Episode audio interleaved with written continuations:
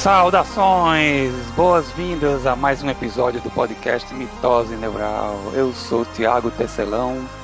Eu sou o Diego Wally. E eu sou o Enel Gnomo. Tu comprou um computador com, é, com kit multimídia, foi? Cara, olha, pelo amor de Deus, se você é de que ano? Você é de 95? É? Compact. Compact empresário. Por que você tá, tá, falando o quê? Porque o meu microfone tem. Porque o meu computador tem, tem fone? É porque os computadores para dizer. Pra, pra diferenciar. Pra sair na, nas casas Bahia tinha que dizer, ah, computador clock 100 MHz com kit multimídia. 8 MB de RAM. Eita porra.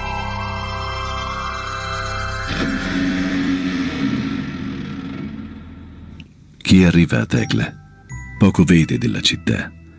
Dietro gli steccati di tavole, i ripari di tela di sacco, le impalcature, i ponti di legno sospesi a funi o sostenuti da cavalletti. Marco Polo descreve para Kublai Khan as várias cidades que compõem o Império Mongol. Imagens fascinantes que parecem pertencer a sonhos e fantasias. Cada capítulo nos faz pensar em um lugar impossível, mas verossímil, talvez alegórico. Sempre maravilhoso. Enquanto o Khan questiona se esses lugares realmente existi existem, Polo vai demonstrando como a memória, a imaginação e a interpretação são cruciais em seus relatos. E nos perguntamos sobre as relações ocultas entre as diversas categorias em que o viajante classifica as cidades, bem como seus misteriosos nomes. Ecco il progetto, dicono.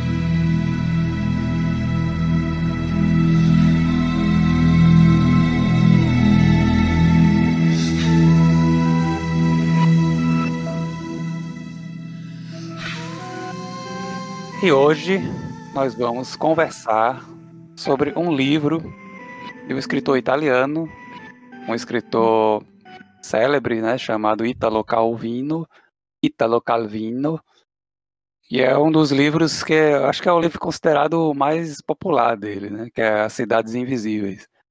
Pelo menos nas coisas que eu li, que eu vi na internet, é o é, acho que é a obra-prima dele. Quem foi, quem foi esse Não rapaz? é possível de vivere. Ítalo Calvino, Tiaguito. Quem foi Italo Calvino, principessa?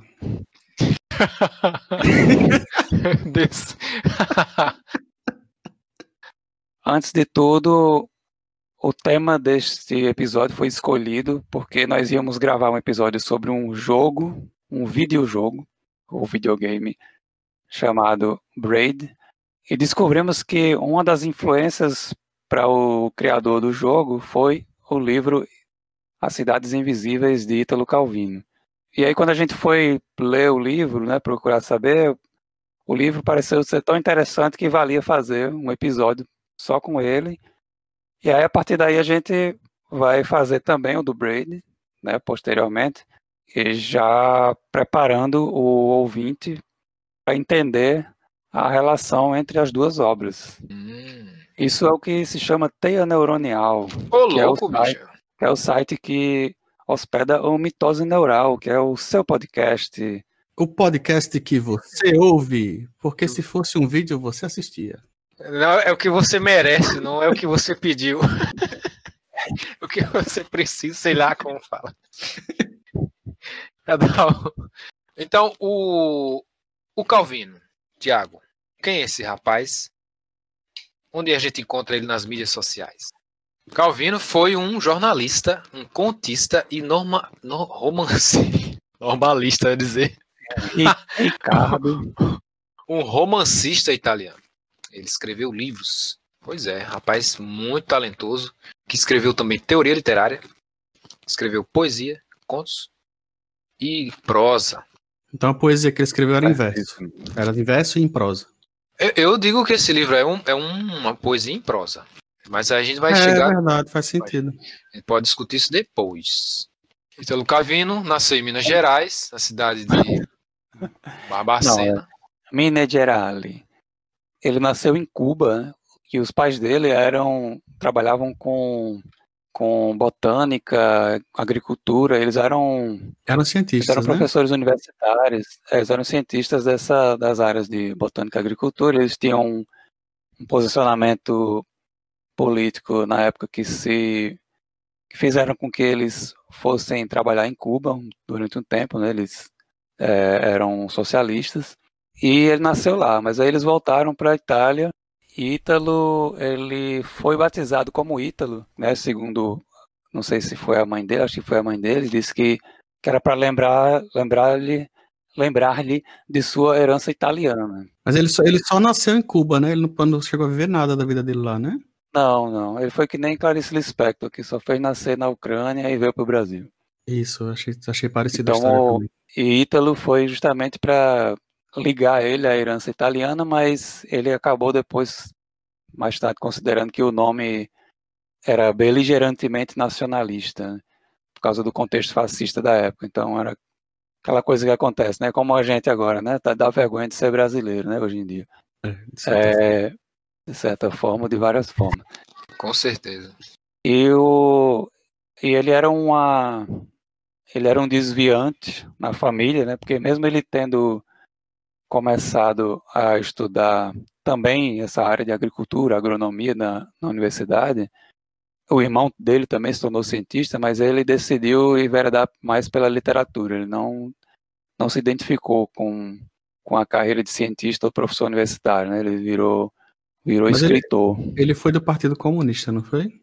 Foi antes de Sim, ele se, ele se filiou. É, ele se filiou. Deixa eu ver aqui, onde é que tá aqui.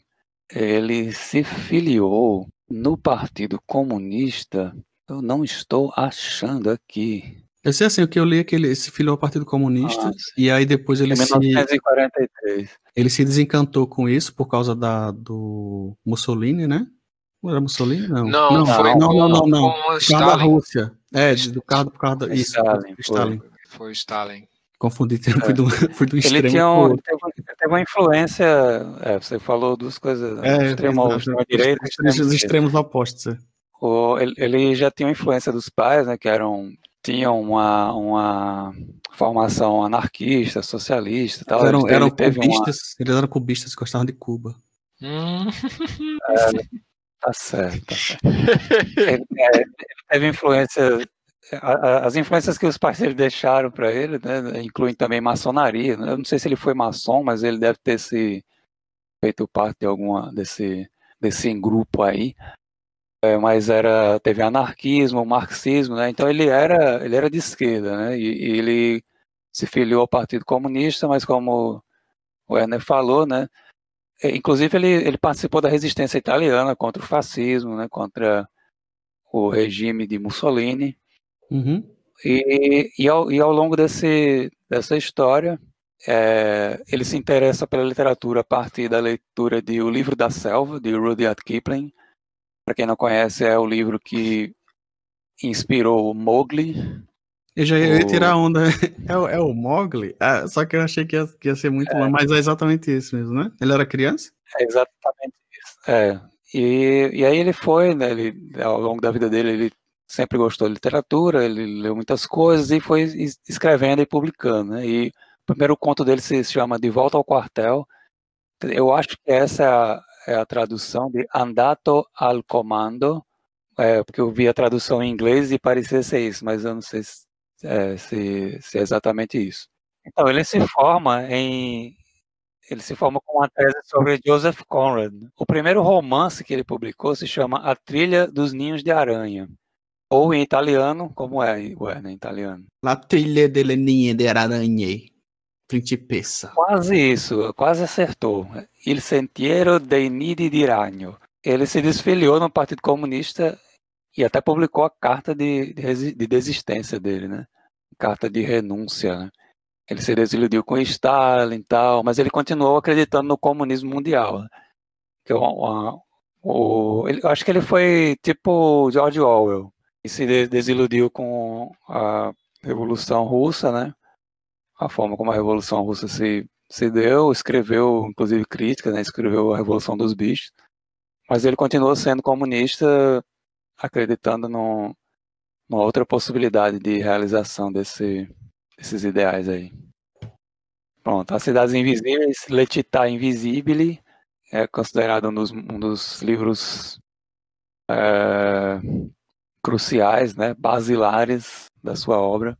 E em 74 ele foi levantador do time de vôlei do SESI Veneza. Isso é sério?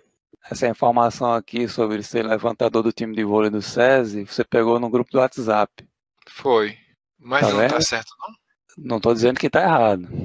Ele foi. Mas- E tem, tem SESI na Itália. Tem. Ele foi. É. Tem SESI na Itália, mas o nome é SESI. É SETI. Na verdade é porque são vários, É, entendeu? Aí é SESI. Na verdade são, É são vários César, aí no plural os SESI. Não, são vários SESI. O I é plural de O. É, pizza, Marquês pizza, no plural, pizza no plural não é pizza, não? É não, né? Pizza com E. Ah, é com E. Você é, o que- É. você é o que? Falador de italiano agora, é?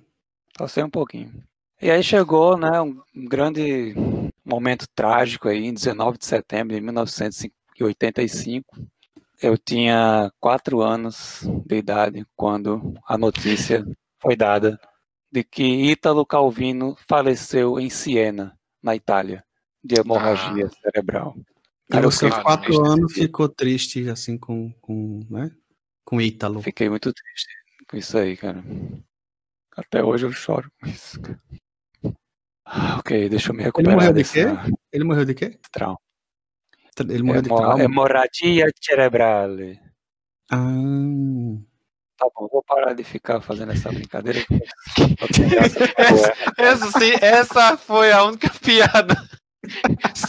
a única vez que isso teve graça. Essa foi a única que realmente foi muito pesada. Essa, Sentiu o peso. essa foi a única que, que tem que realmente cortar essa. Qual foi? Qual?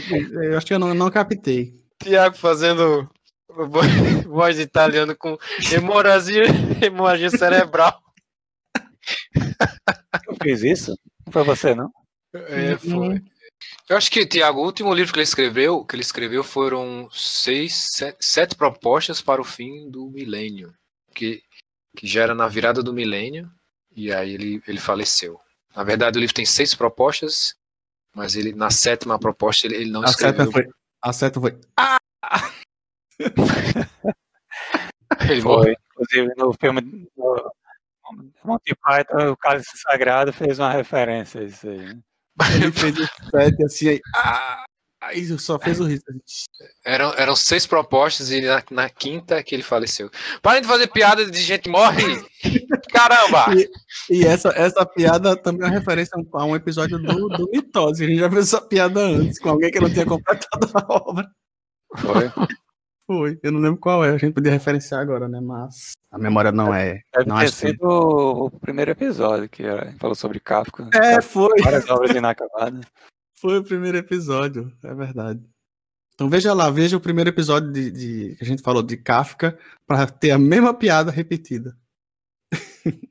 Ele escreveu o livro As Seis Propostas para o Próximo Milênio, em que ele falava sobre a, como seria a literatura no, no, no século XXI, depois do ano 2000. né? Como é que as pessoas iriam escrever, ah, como é que seriam o, como é que os escritores né, iriam escrever os livros dele, como é que eles deveriam escrever também. Né? Então, ele fala sobre leveza, né, sobre rapidez, sobre exatidão, e sobre visibilidade. É um livro muito bom é, e, e também muito esperançoso, né? É, Multiplicidade é um também. livro é muito bom. Eu não li, mas minha esposa leu, minha filha. Minha filha número 4. É um, é um livro muito esperançoso, né? Sobre é, a a literatura em si. Ele vê a literatura como uma coisa, uma, uma coisa bonita que a humanidade produziu e produz, né? E então ele, ele Pelo acaba. ele acaba. A última obra dele, na verdade, é, é, uma, é uma coisa muito esperançosa sobre a humanidade, né? E daí a gente entra no século XXI e pronto, descamba tudo para Matrix e Black Mirror, né? Eu lembro que você escreveu um, um ensaio sobre Frozen, né? Falando sobre esse conceito da leveza. Sim, é. O, eu acho de, que de todos os temas. Está publicado no, na Teia Neuronial, vocês podem visitar o site, onde está também o Mitose. A leveza nesse livro é um dos temas mais bonitos, eu acho que é, é o melhor de todos, sim, disparado. É o primeiro tema e o mais bacana que ele. Que é, é, é, é como você vê você vê, vê, a vida poeticamente, você tirar a poesia de, de onde você. de todo lugar possível, né? E enquanto, a, é, é, mais ou menos isso, enquanto que a vida é pesada, né, ela traz peso, enquanto que a liter... se você pegar uma, uma, uma prosa, né, por mais bem sucedida que ela seja, com é, personagem é, protagonista, que você vai criar um problema para ele, e, e, daí você desenvolve o problema chegar num clímax, né, dentro dessa dessa estrutura, você trazer problemas, é, trazer momentos de leveza que é tanto que, que, é o que vai fazer a sua obra virar um clássico, na verdade. Que, que para ele é o, é o, que faz a, o seu texto ser um clássico. É você saber é, trazer de, de dentro da desgraça, de dentro da tragédia, você conseguir exprimir a leveza. Ele usa até um exemplo da, da Medusa, né? É, esqueci quem é que vai matar. É, é Perseu vai matar a Medusa. É, e ele é, é Perseu, não é Teseu, não? Teseu é Pe... Teseu. Agora, agora Teseu não é do Minotauro? É. Agora me confundi. Quer dizer, não sei. E aí a Medusa, a Medusa transforma, transforma os homens em pedra né? Então aí a gente já tem essa coisa de você não poder olhar para a mulher, ele faz essa alegoria da mulher é, perfeita. É Perseu mesmo, é Perseu, porque ele é ele quem é ele quem petrifica o monstro que vai matar Andrômeda. Isso. É justamente usando a cabeça da Medusa. Ele vai ele vai pegar, ele vai matar a Medusa e a Medusa tem essa questão de é, transformar os homens em pedra. Então ele, fica essa alegoria do, da mulher que é tão bela que o homem não pode ver, que ele vai desgraçar a vida dele. Ele então, daí fica duro. E aí ele. Agora eu sei o que o Thiago passa quando ele tá, quando ele tá falando. e aí ele ele mata ela, né? E, e essa cabeça, essa, essa questão, essa, esse peso que ele carrega, que é a, a cabeça da Medusa, ele, ele até fala o trecho que a cabeça transforma co outras coisas em pedra. Então é um, é um peso que ele carrega para si, né? Que esse peso aí. E, e a leveza é você conseguir exprimir toda essa alegoria que, que tem no texto da, da Medusa, né? Que não é só uma mulher que tem cabeças com cobras e que transforma o homem em pedra. Ele não, é, não demoniza a mulher. Muito pelo contrário, ele, ele, ele vê que como a questão machista, né, é muito pesada para a mulher também. Estava pensando aqui, se Italo Calvino fez essas propostas, né, provavelmente ele também tentou colocar isso na literatura dele. Eu acho que a leveza, especificamente, que você está trazendo, acho que ela está um pouco nas Cidades Invisíveis. Porque ele, ele pega. Você pega Com um, certeza. Um, você pega uma descrição de uma cidade é, que a gente pode até imaginar, a gente pode até pensar que é uma cidade real, mas aí ele, ele transforma a descrição da cidade em poesia, né? em, um, em uma coisa lírica, uma coisa leve, uma coisa que é, desconstrói a maneira como a gente representa coisas concretas. É, ou, ou uma, uma, coisa viva como é uma cidade, né? Transforma aquilo em uma em algo mágico, em algo é, onírico, né? Onírico, é, exatamente. Olha, nós pensamos a mesma palavra. Ai, cara, ai, que delícia.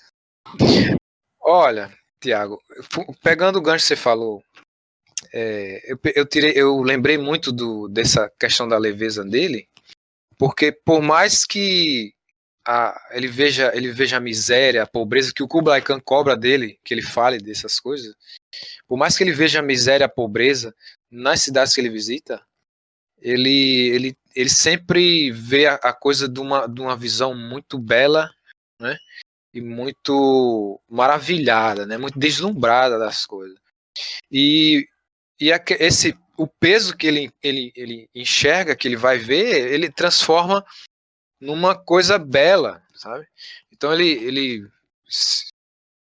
se ele vê uma cidade que é, é dentro de um dentro de uma vala, ele consegue transformar pelo texto dele através da poesia que ele escreve uma coisa maravilhosa.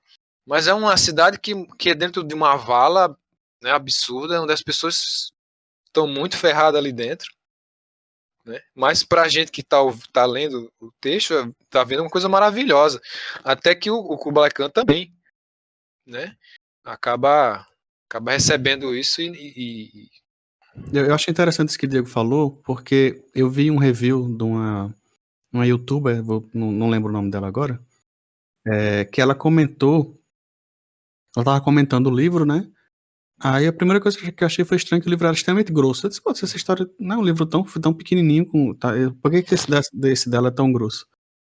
E aí a, o livro tinha fora de ordem, não era na sequência que o, que o, né, Para quem está acompanhando o que a gente está dizendo, né, que não leu o livro, né, o, o Marco Polo ele vai contando sobre é, as cidades que ele visitou para o Kublai Khan, porque o Kublai Khan não consegue visitar todo o império dele. Né? Basicamente é isso. Então ele precisa ouvir através dos relatos do, do Marco Polo. Né? Não é baseado na, na no diário do Marco Polo, o livro não é baseado no diário do Marco Polo, né? É, é uma, é uma um romance, uma ficção em cima do, do, do que foi história, né? Do que foi essa parte. Ele vai, vai descrevendo as cidades. E aí, nesse livro, ele tem uns desenhos que você abre, né? Que ficam maior que o livro, assim, né? Você vai e desdobra e ele fica maior que o livro. E aí tem as cidades desenhadas fora de ordem. Uhum. E aí isso bate direto, direto com o que eu tava pensando. Assim, uma das coisas que eu escrevi aqui pra gente comentar, né? É que não dá para fazer é, é, um filme, um, um, um desenho, nada sobre esse, esse livro. Porque eu acho que a intenção não é você ter uma imagem das cidades, né? Acredito que a, a, a, quando você faz uma imagem da cidade, você limita o entendimento sobre aquela cidade, né? Você bota uma cidade no meio, dentro de, uma, de um buraco. É ah tá, essa cidade era assim. Aí ela perde metade da graça que ela tinha quando você leu. Né? É aquela história da parede. Aquela história da parede infinita lá do Guia do Mochila das Galáxias. Inclusive, nós temos episódio aqui, aquela parede infinita. Se você botar no filme a parede infinita, ela não é uma parede infinita.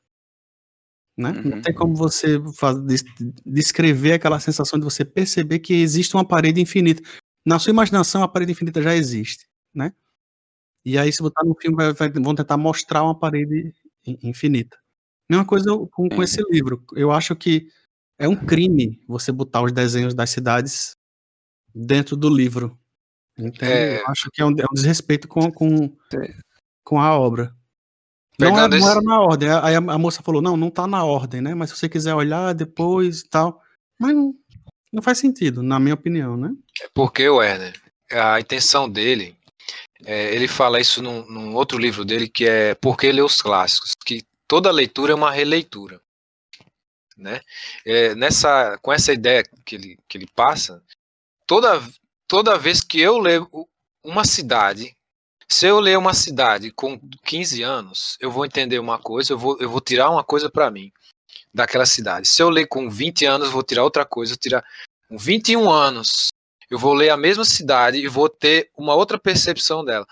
Então, cada vez que você vai vendo cada cidade, você vai tendo uma outra imagem mental sobre aquela cidade, você vai tirando outra metáfora, outra, é, outra, outra, outro insight sobre aquelas cidades que, que, que ou, todas as cidades vão acontecer isso, é inacreditável. Só não vai acontecer isso nos momentos de filosofia entre o Marco Polo e o Kublai Khan que é, é, o, é o momento de é o momento de prosa, né? de metafísica e filosofia deles. Mas na, é, dentro das cidades, das descrições das cidades, a, a prosa poética dele faz com que a gente leia e releia sempre e vai sempre vendo e visualizando a cidade de forma diferente. Pronto, a maneira que ele descreve a cidade que, que, da minha brincadeira, aquela que é enterrada, né?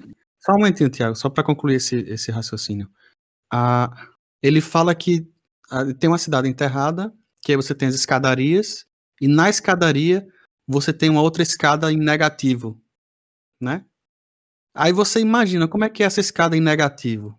Para você é uma escada em negativo que, tipo, você, dependendo de como você estiver imaginando, você consegue imaginar uma pessoa subindo pela escada em negativo. Aí você diz, não, mas não daria para ela andar lá porque tem a escada de verdade, né? Mas também não dá para usar pessoas a escada de verdade porque a escada em negativo também é um material concreto. Então, fica as duas lá como uma escada para você imaginar. Agora, se alguém fizer um desenho disso, vai mostrar a interpretação dele sobre isso, e aí você perde a sua. É, você perde, perde a, um pouco da proposta né, que, do livro, que, que eu acho que ele leva é, ao extremo, né, a ideia da literatura como uma obra aberta. Eu acho que, e pegando o conceito de Humberto Eco, de obra aberta, né, eu acho que eu já devo ter falado sobre isso Sim. em outro episódio, é. que que é, que é aquela obra que permite, né, pela sua estrutura, pela sua forma de, de ter sido construída, interpretações é, infinitas, né? É, ou pelo menos inumeráveis. E esse e é isso que ele faz aí, né? Como como o Oli falou, ele tem essa característica Agora, uma coisa que eu só queria falar antes, assim, só para ajudar o, o, ouvinte a é, entender mais ou menos o que a gente está falando, né? O, a estrutura do livro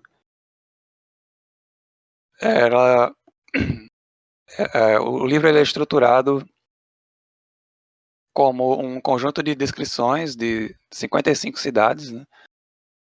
É, e essas cidades são classificadas em 11 tipos, né? São então você tem títulos, um título para cada para cada conto, digamos assim, que, é, que acho que dá para pensar em, nessas nesses capítulos também como mini contos. É, e esses títulos vão se repetindo, então tem as cidades e a memória 1, as cidades e a memória 2, depois tem as cidades e o desejo 1, e existe uma ordem, uma, uma existe uma lógica nessa ordem, que a gente vai, vai falar daqui a pouco, mas a, a, o, o, livro começa com um, contextualizando a conversa entre Marco Polo e Kublai Khan, né, como a gente falou na sinopse, e depois de dez capítulos, dez descrições da, de cidades, tem uma nova uma nova parte da, dessa conversa. Depois tem mais cinco descrições de cidades, e aí tem outra conversa. E, e aí, a partir daí, fica intercalando cinco em cinco, a, a conversa sempre aparecendo no meio dessas divisões, até que tem a última parte, a última conjunto de cidades, que são 10, e aí tem o desfecho da conversa. E esse é um tipo de, de artifício, né, de, de estrutura, que é mais ou menos o que se tem nas Mil e Uma Noites, que é, que é uma história que perpassa todas as histórias, né, tem uma moldura é, da mesma forma que o Decamerão também, e essas duas obras são obras que é, os, os, críticos reconhecem como influências de, de Italo Calvino, né, para escrever As Cidades Invisíveis, que tem uma história principal, digamos assim, que serve só como pretexto para você colocar várias histórias pequenas no, no meio, com temas, determinados temas. E, e no caso do Italo Calvino, além de toda a discussão que ele traz sobre é, como descrever uma cidade, como interpretar a descrição de uma cidade e tal. É, ele também trouxe um elemento de experimentalismo, né, que ele pegou de um grupo de literatos franceses. O nome do grupo era Olipo, que eram é, vários escritores que estavam que, que criaram obras é, usando experimentos de, de vários tipos, inclusive é, com conceitos matemáticos, escreveu um, uma. Tem um que é famoso, que é um, um, um, francês, eu não lembro o nome dele, mas ele escreveu um romance e sem usar a letra E. Então ele todo o romance, todo, toda a história do romance, um livro grande, ele não usou a letra E. Então é um é esse tipo de, de experimento que esses que esse pessoal fazia. E aí no caso do Italo Calvino, ele pegou a análise combinatória, né, para fazer a estrutura dos capítulos. E quando você vê, né, se você procurar na, na internet, é bem interessante pegar assim um gráfico, né, o pessoal faz um gráfico mostrando como fica a estrutura matemática da ordem dos capítulos, que eles ficam divididos de 1 a 5. É, é, enfim, eu, eu não sei explicar falando, só, só se eu vi, assim, porque eu também não entendo muito bem como é, o que é análise combinatória, mas tem um vídeo interessante que a gente vai deixar aí no link, eu esqueci como é o nome da moça que fez esse vídeo. O nome do canal é Léguas e Letras. E a, a mulher que faz, né, a youtuber, que eu esqueci o nome dela, mas ela, fala, ela explica direitinho essa, como é que é, e ela coloca também um, um desenho de como ficariam os capítulos estruturados né, dentro dessa análise combinatória. Mas eu, eu acho que a, a, matemática, né, aparentemente, está permeada no, no que ele colocou nos capítulos também, né? Porque ele combina de formas diferentes os elementos e vai criando novas cidades, né? Então você vê que coisas vão se repetindo. As cidades. É, tem cidades que ele fala depois que são muito parecidas com cidades que ele falou antes. Né? O, Kub, tava...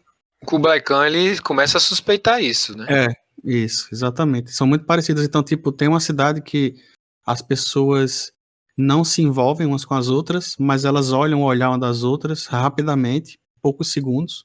E se você vir de cima, você vai ver formando várias figuras geométricas, triângulos, estrelas, né?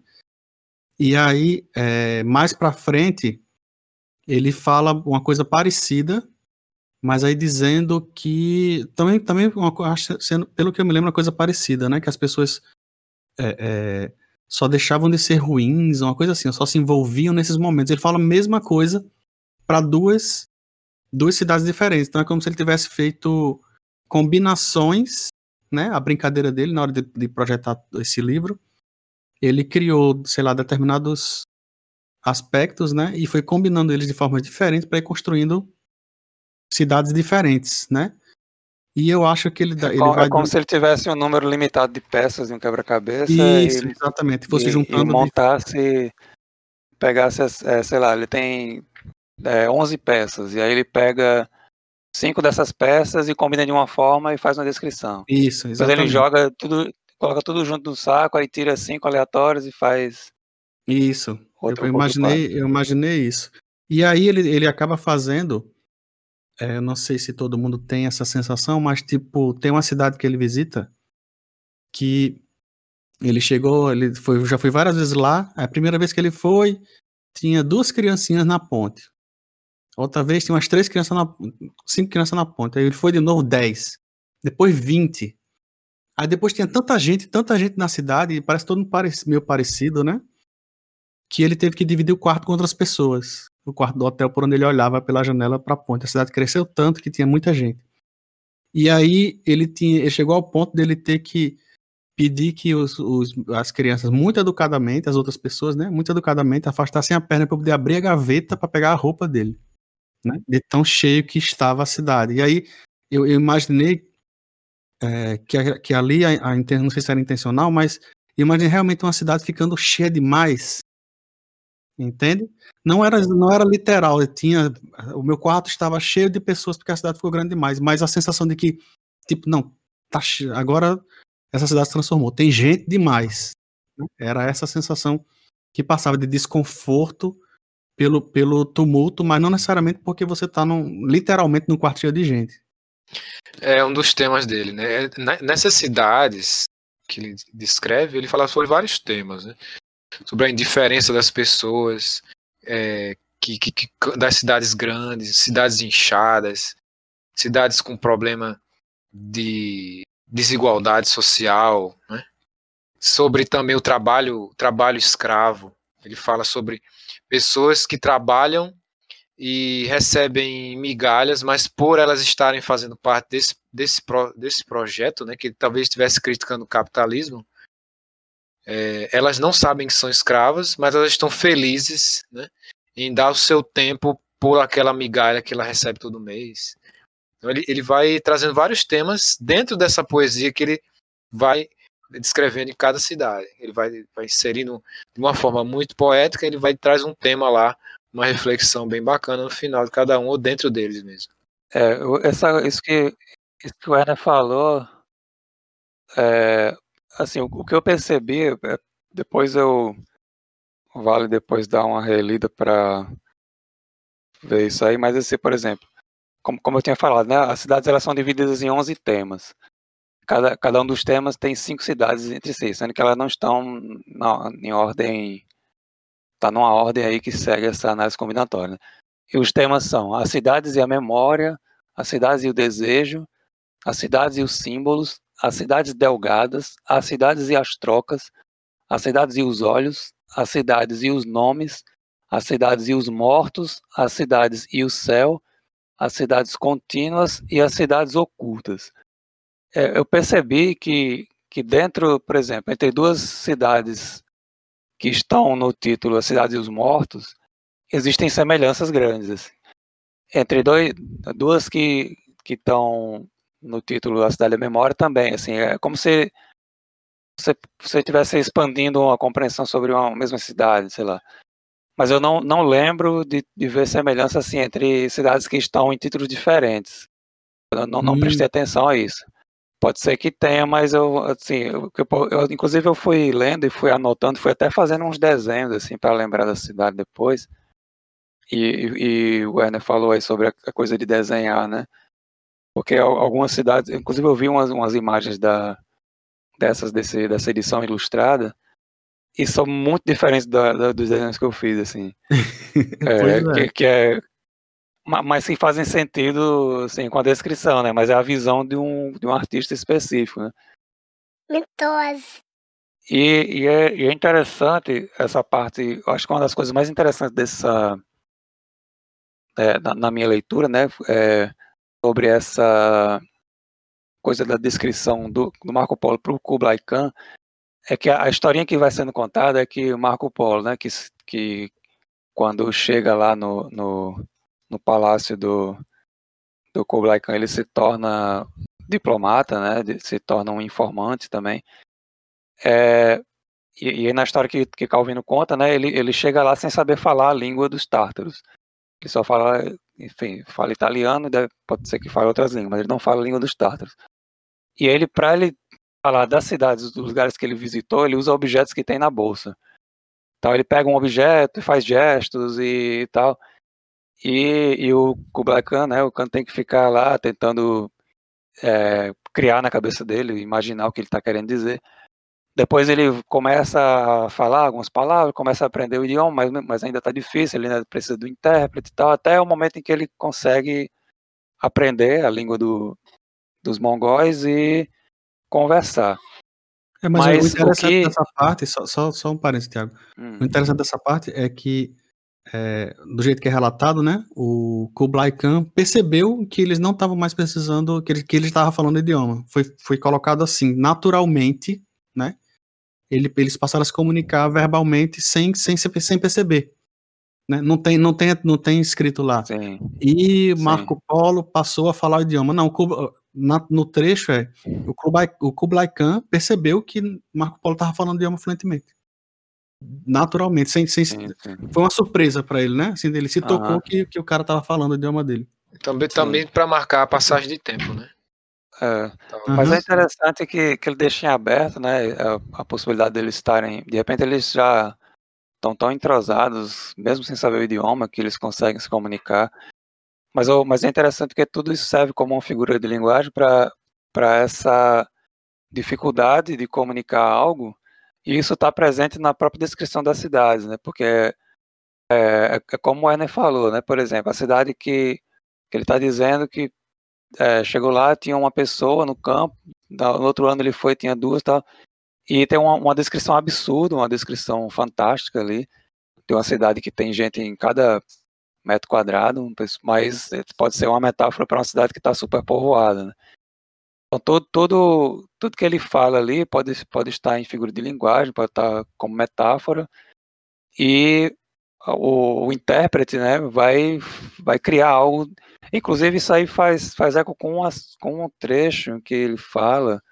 Deixa eu ver se eu acho aqui, que, que eu acho que é uma, da, uma das frases mais interessantes do, do livro, que a descrição, acho que a descrição depende mais do ouvinte do que do informante. Isso, isso. Uma coisa assim.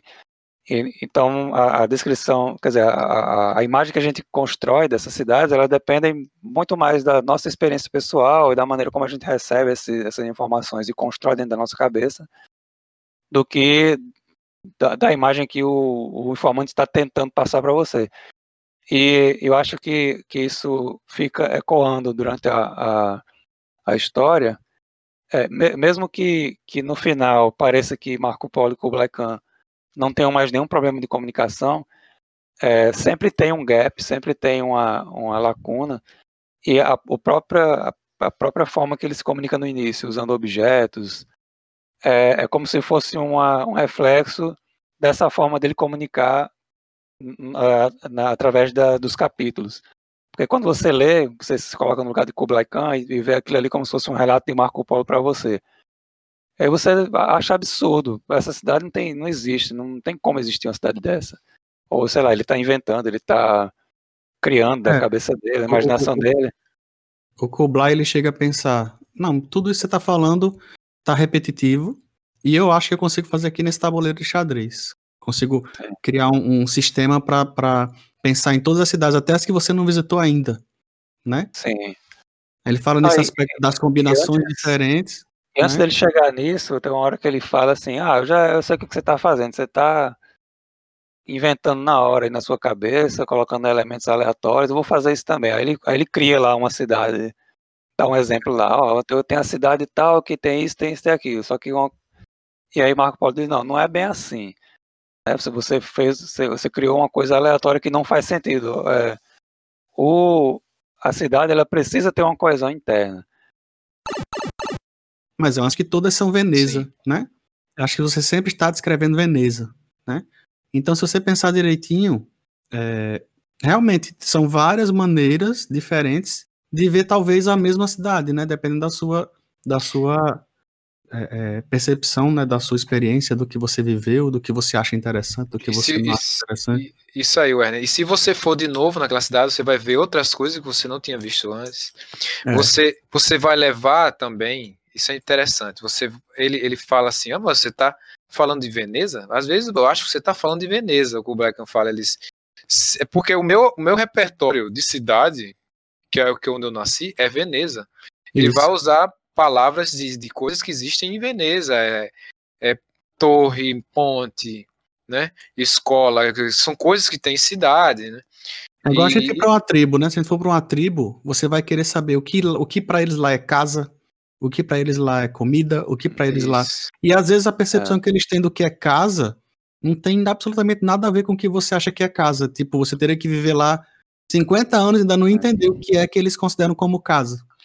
E a gente pode pensar também, Werner Tiago, que isso pode, é uma metáfora para a, a, a, o, ato de ler. Entendeu? Sim, sim. O ato de ler, ler literatura, né? Em literatura uhum. geral. Você, você vai trazer o seu repertório de vida, de experiência para o texto e você não vai ver o mesmo texto como você viu há três anos atrás. Né? E, e, ele faz essa. essa, é, esse, essa... esse, ponto eu acho. É, nesse ponto eu acho genial o, o livro, porque ele está falando de literatura também, né? Através dessa metáfora. E, essa, e são várias metáforas é, é, em camadas, né? Porque primeiro ele tem uma coisa também interessante que a gente mencionou rapidamente, mas vale a pena notar que cada cidade tem um nome que é um nome de mulher, né? Uhum. E isso é uma coisa que perpassa todo o livro, assim. Até, todas as cidades têm um nome, é, um, um nome próprio que é um nome de mulher. E aí você pode, no, no, início, quando eu comecei a ler, eu fiquei imaginando, é, pode ser a descrição de um homem heterossexual que conheceu várias mulheres, pode, pode né, e cada uma delas foi uma, uma das amantes dele, ou mulheres com quem ele se envolveu de alguma forma. E, e ele transformou essa vivência com essa mulher numa descrição de uma cidade, né, como usando, fazendo uma metáfora. E ao mesmo tempo é, também serve é, a cidade também serve como metáfora da maneira como a gente aborda a literatura, um texto literário, como o Diego Saraiva falou agora, né? Aliás, Diego Waller, né? Desculpa, Diego Saraiva.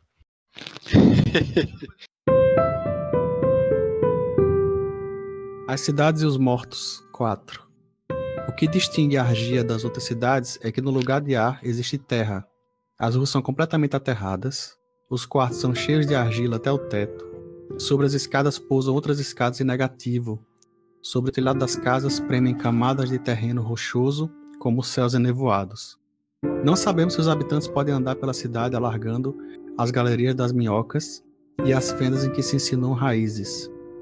A umidade abate os corpos e tira toda a sua força. Convém permanecerem parados e deitados, de tão escuro. De argia, daqui de cima, não se vê nada. Há quem diga, está lá embaixo, e é preciso acreditar, os lugares são desertos. À noite, encostando o ouvido no solo, às vezes se ouve uma porta que bate.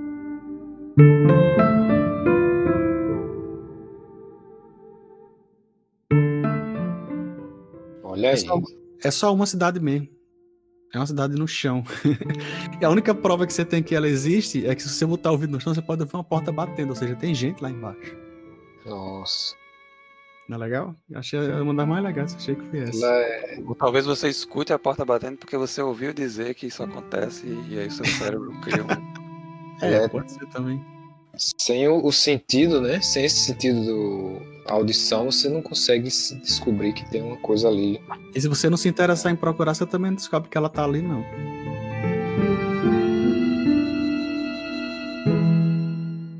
E tem uma coisa interessante também na, na entrevista que ele deu, aquela entrevista que a gente, vai compartilhar pro pessoal que tá ouvindo, né?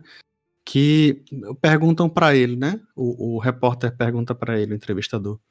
Mas você mora em Paris e não falou nada de Paris?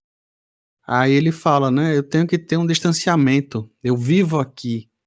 Então eu não conseguiria falar daqui, né? Eu teria que ter um distanciamento para poder falar daqui. E aí, se eu não me engano, ele fala que ao mesmo tempo usou coisas dali.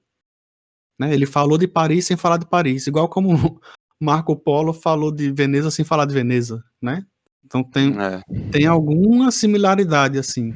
É interessante essa coisa do- de Veneza, porque quando antes deles chegarem nesse diálogo que fala sobre Veneza, teve uma cidade que eu li que me lembrou Veneza, que é uma que tem que é feita em palafita, sei lá, que é uma cidade que é, que é tipo a beira-mar e que tem muitos barcos. Ou seja, a, a minha visão estereotipada do que é Veneza, né? A minha é, o meu repertório informações sobre a cidade me fez pensar na, em, em Veneza. E aí, ponto, fez sentido, né, quando ele falou que, as, que todas as cidades são Veneza. Só que as outras eu não, sei, assim, não- a única coisa que eu sei de Veneza é que tem uns canais e que tem Não, mas, partes mas tem uma coisa, mas tem uma coisa que eu acho que tem a ver com Veneza. Eu nunca fui a Veneza, mas já, já fui a Veneza no Assassin's Creed. Sim, eu também. né? Então eu, eu, eu passei por vários lugares, eu achava fantástico. Às vezes eu ficava só, parava, botava a câmera assim, só pra ficar olhando. Cara, deve ser assim, né? A pessoa visitando lá. E aí uma coisa que eu percebi, a descrição dele de arquitetura é tão complexa que, tipo, eu praticamente não passava uma página sem olhar, sem ter que olhar no dicionário o que era que ele tava dizendo. Né? Aquelas, aqueles, eu não sei se foi assim com você, mas aqueles re- é, rebarbo que tem, né? Aquelas re- bordas que tem na ponta, na- no, no, na to- no topo da- da- das pilastras, né? E tem um, tem um nome para aquilo ali. Lógico, eu sabia que tinha um nome, mas nunca sabia qual era, né? E tem um, o, o nome do que fica na base também. Cada um tem um nome específico, né? Aquelas que, que, que ficam no canto da parede também, cada um tem um nomezinho. O nome dos pássaros que ele, que ele botou, o nome dos animais, todos os, tudo que ele descreveu ali, para mim não foi, não foi, era um texto para ser curto, para ler rápido, né? Relativamente rápido, porque é, são só 70 páginas o livro inteiro. Mas ele usa tantos termos específicos que eu acho que, sei lá, cada duas páginas, cada uma página, eu tinha que parar e olhar no dicionário o que era que ele estava dizendo. Você chegou a passar por isso, Thiago? Ou não? Você sabia todas, tudo que ele estava dizendo? Não, não sabia, mas eu, eu- assim, eu inferia pelo, pelo contexto, assim, teve algumas que eu, que eu pesquisei, como eu li, li no Kindle, aí você Sim, ah, sim, sim. cli- clica na palavra e aparece a definição. né? Algumas eu olhei, outras, essa, acho que essa parte dos, dos pássaros eu olhei alguns nomes, eu não- Mas eu, eu no geral, eu, eu fui lendo e deixando a minha imaginação criar o que seria aquela palavra ali, alguma coisa da Não, eu, eu olhei todos, são todos termos de arquitetura, cara. Tipo, Sim. cornija. Não, eu, eu, eu, sei, eu, eu- deu para perceber que era o termo de arquitetura. Não, sim, sim, Que- sim. Mas, que- mas que- tipo, o, que é, o que é uma cornija? Ah, não, sei lá o que é. Isso, cornija é tipo aquela olhei, moldura, aquela moldura que você coloca no teto, um ro- roda-teto, pronto, roda-teto. Um roda-teto é uma cornija, né? Toda enfeitada, assim. Aí eu fui. No começo, pra você ver, no começo, eu, eu pegava a imagem, eu ia. Eu, eu, eu li pelo, pelo tablet, né? Aí eu li aqui cornija, o que é? Aí eu ia pra fora, via o que era cornija, pegava a imagem, voltava pro texto, colava em cima, perto do texto, com uma seta assim, isso é cornija, é isso. Eu fiz isso por 25%, 20% do livro. Ah, esse pássaro é o quê? Aí fui botando. Aí depois eu percebi que ia dar muito trabalho, porque de cada, sei lá, cinco palavras que ele, que ele botava, eu só conhecia uma dessas palavras diferentes, sabe? Eu só conseguia chutar realmente o que era uma. Mas achei interessante que eu aprendi cada palavra nova, assim. Aprendi não, que eu não lembro mais, né? Mas, Sim. tipo, ah, é isso, Hum. né? É uma Aí palavras que vantagem, vantagem do Kindle, ele já ajuda nisso. Você põe o dedo É. em cima disso. Eu- Eu, eu, tenho, eu tinha um Kindle, né? Eu dei pra minha ex. Mas eu não usava pra ler, eu, uso- eu gosto de ler no, no, no tablet mesmo, no iPad, né? Cormorão, que pássaro é esse? Aí fui pesquisar o que era cormorão e por aí vai. Aí Uhum. pesquisei todos os, os, os termos que eu não conhecia, eu fui atrás de pesquisar. E tem muita coisa de, de, de arquitetura impressionante. Eu não sei se ele pesquisou, né? E assim, os termos se repetem. Ele fala cornija em várias cidades diferentes, né? Ele não vai criando, ele não vai é, é, pensando em figuras arquitetônicas diferentes de, de acordo com a cidade. Isso mostra que pode ser que ele esteja falando sempre da mesma cidade. Também você não pode pensar que ele que ele tá falando é, 1520 e tanto, né? Porque ele fala em coisas mais modernas. né? É, ele fala de É, metrô, né? Ele Sim. fala, ele fala de, ele, ele dá uma descrição é, completa de Nova York. arranha-céus. Ele dá uma descrição fala- bem direitinho de Nova York aqui em algum ponto. Fala de Coca-Cola. É. E, e- é, é legal porque, assim, o- quando você pega a, a história que ele está contando no livro de Marco Polo e Kublai Khan, aquilo ali é só um pretexto para ele falar sobre as cidades que ele visitou, talvez, né? Porque é, é a experiência dele, é o olhar dele sobre, sobre a vivência dele nas diversas cidades que ele visitou. né? Então vai, ter muita coisa, pode, vai ter coisa antiga que, né, é, que está no contexto da se encaixa no contexto histórico do encontro dos dois personagens históricos, mas tem muita coisa moderna, né? Arranha-céus, é, fábricas, né? Indústria, é, tem muita é, é- é bem é, é bem anacrônica em alguns alguns é, momentos porque fica essa parece que você está viajando no, do futuro para o passado, do passado para o futuro, né? E tem as, tem as pegadinhas mental também, né? Tipo aquela cidade que é um, um- tem um circo e tem a cidade, né? Tem uma, uma É. parte é circo, outra parte é onde o pessoal Ah, dorme. Aí a parte que o pessoal dorme se desmonta e vai embora. É. E Aí ele fica só o começa, ele começa dizendo que as cidades são duas cidades, né? É, Uma, isso. é, uma, é, uma é um circo e a outra são as fábricas e tal. Uma delas se desmonta e a outra fica. E a que se desmonta são as fábricas as e, fábricas. E a gente chama ficam. A gente chama isso de Brasil. Brasil 2019, 2022. As fábricas vão embora e o circo fica. Aí é, tem Vou uma até olhar aqui qual é o nome da cidade, porque eu, eu desenhei ela aqui. Aí tem uma coisa. Pronto, assim, uma, uma- desenhar essas cidades é um exercício muito legal. Mas o você nome fazer dessa os seus cidade próprios é desenhos, né? Você fazer seus próprios desenhos, assim, como você Sim. imagina como é, é um exercício de, de- um exercício bem interessante. E depois que você terminar, você, você vê, né? As cidades contínuas, as cidades e, e, e- Né? É, e você vê qual a relação que ela que realmente você percebeu entre elas, né? Eu acho isso uhum. interessante. Só tem uma coisinha que eu realmente não, não- me, me, me deixou um pouquinho frustrado com o livro, é, que foi o, o, final, né? Aquela, hum. aquela conclusão dele, ao mesmo tempo que indica que talvez ele estivesse falando sobre relações humanas durante o livro inteiro, né? É, eu esperava um final mais surpreendente, entende? Um final para você ficar matutando mais. Foi aquela coisa, né, de que o inferno como é que é o, finalzinho? O inferno e o céu existem dentro de todo mundo, coisa assim, né? Achei meio autoajuda. Hum. Mas foi a única coisa, porque assim, eu esperava, eu fui lendo, eu disse, caramba, esse, essa parte aqui do, do Kublai Khan com o Marco Polo vai ser foda daqui para frente. Só que foi ficando, né, teve uma evolução na comunicação deles, a comunicação deles foi melhorando, melhorando, melhorando.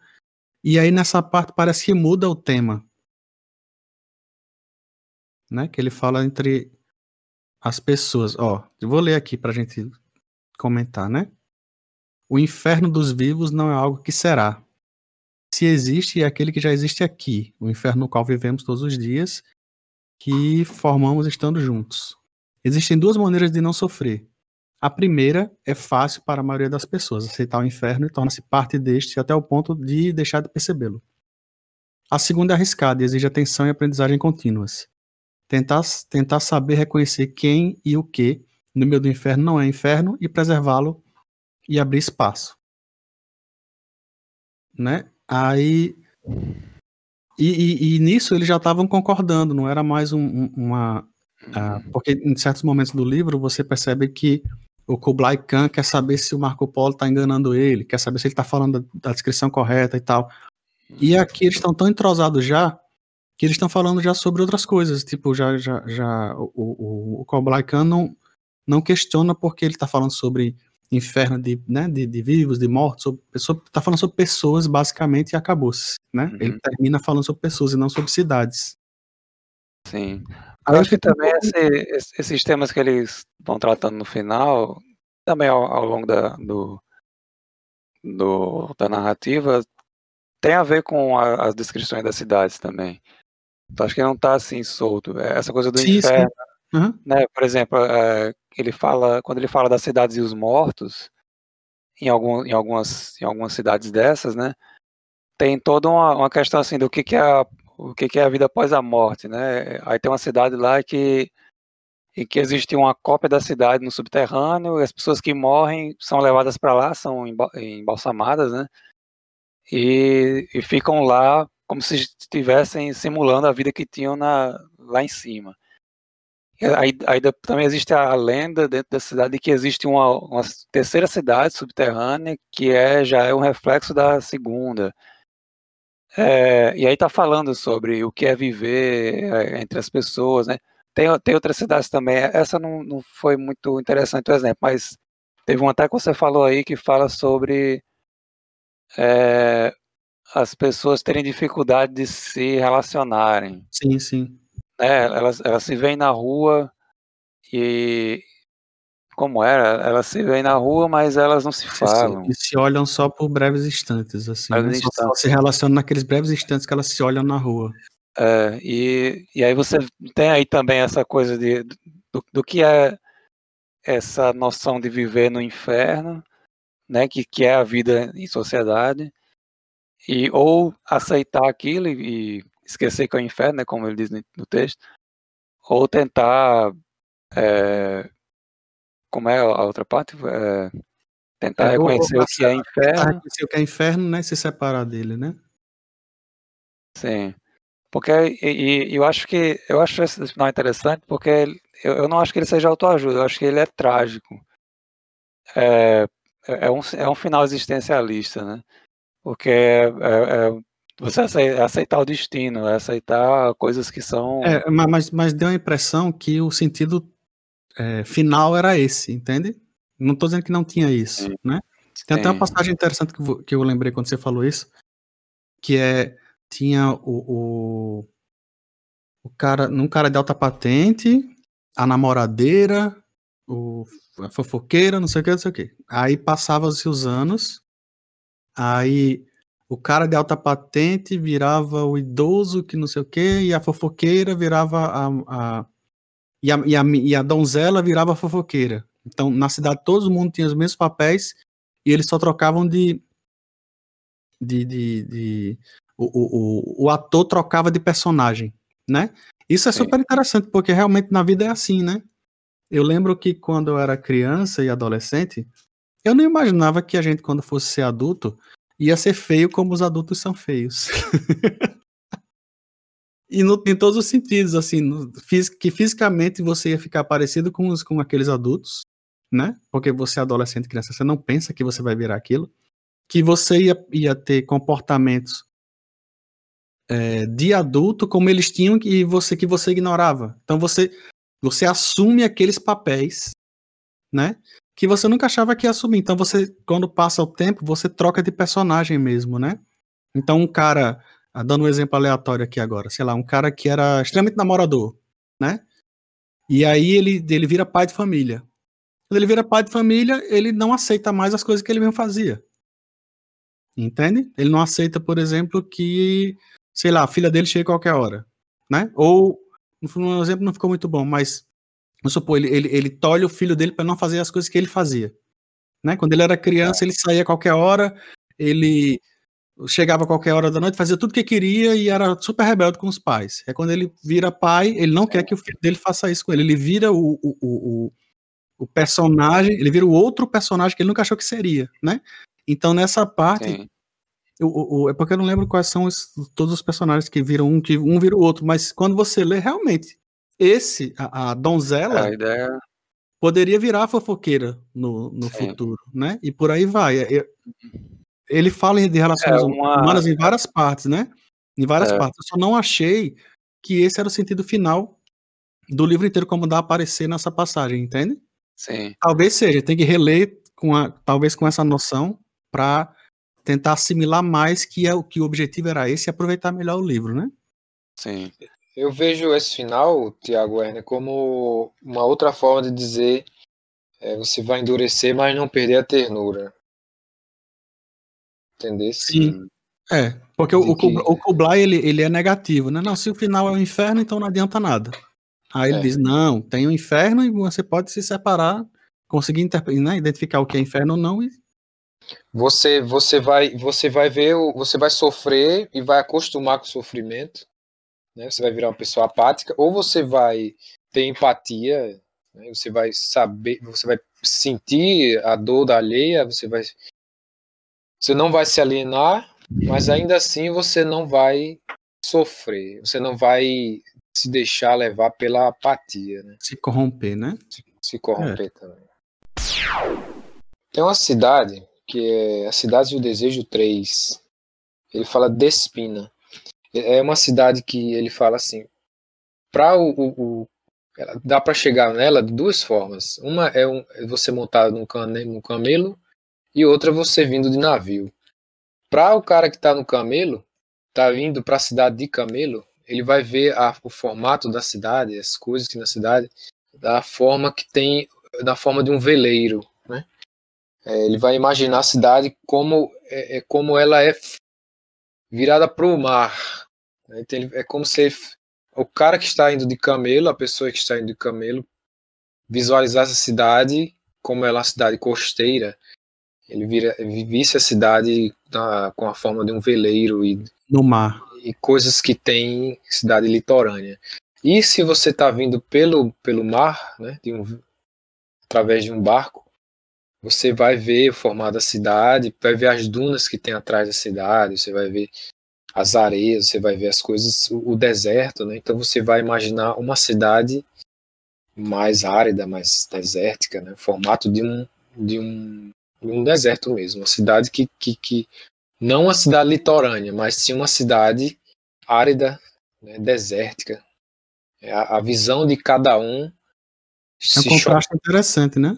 Um contraste entre duas visões de pessoas, cada uma é, querendo, né? É, ou, ou, talvez até invejando o cara que está vindo da, do deserto querendo aquela parte litorânea e quem vem do deserto, da, do mar.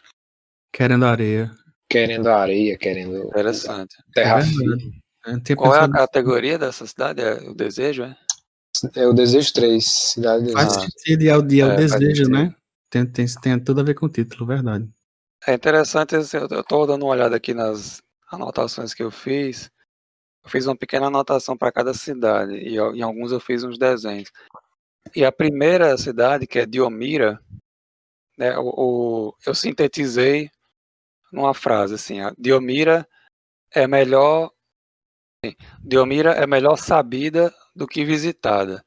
Que é, que é a cidade que ele, que ele disse que, que ela é melhor ser conhecida através de informações do que uhum. se você for lá. É, ou, ou, seja, tem, tem lugares que você é, que, que são mais interessantes pelas descrições que a gente recebe do que se a gente visitar, né? Tem, isso é uma e, coisa e, e, da, essa... experiência da experiência humana que quando você fantasia sobre um lugar que visita você se decepciona. Não era exatamente é, e essa irmã, essa irmã daquela outra que é a distante, que ninguém nunca vai lá, mas sabe tudo sobre ela. São, Sim. né? São, são parecidos. Talvez seja a mesma, a mesma cidade, mesma cidade, entre aspas. Uhum. Né? Tem a cidade é, que, você, que é melhor saber só, só saber sobre ela sim. do que estar lá, e tem aquela que ninguém nunca vai lá. Que, é, essa, essa aqui ela faz parte do grupo das cidades e a memória. Então, ou seja, é, a maneira como você se lembra de uma cidade, né? E, e, na verdade acho que fica tão complexo porque às vezes você se lembra de uma cidade não pelo que você experimentou com seus sentidos, mas sim pelo que as pessoas falam, né? E aí é uma memória já terceirizada, né? Isso complexifica muito, porque à medida que ele vai falando sobre as cidades e as memórias, por exemplo, Isidora, ela é melhor recordada nos desejos juvenis do que visitada.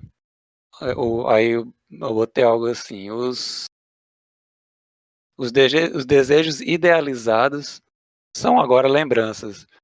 Ou seja, é, com, a maneira como eu li, né? Porque outras pessoas, vocês podem ter entendido outra é, coisa. Essa, essa, é aquela cidade é, que, que vende os postais, não? Não. Essa aqui, ele, é ele, né? Essa aqui ele fala mais especificamente sobre essa sensação de você estar tá na cidade.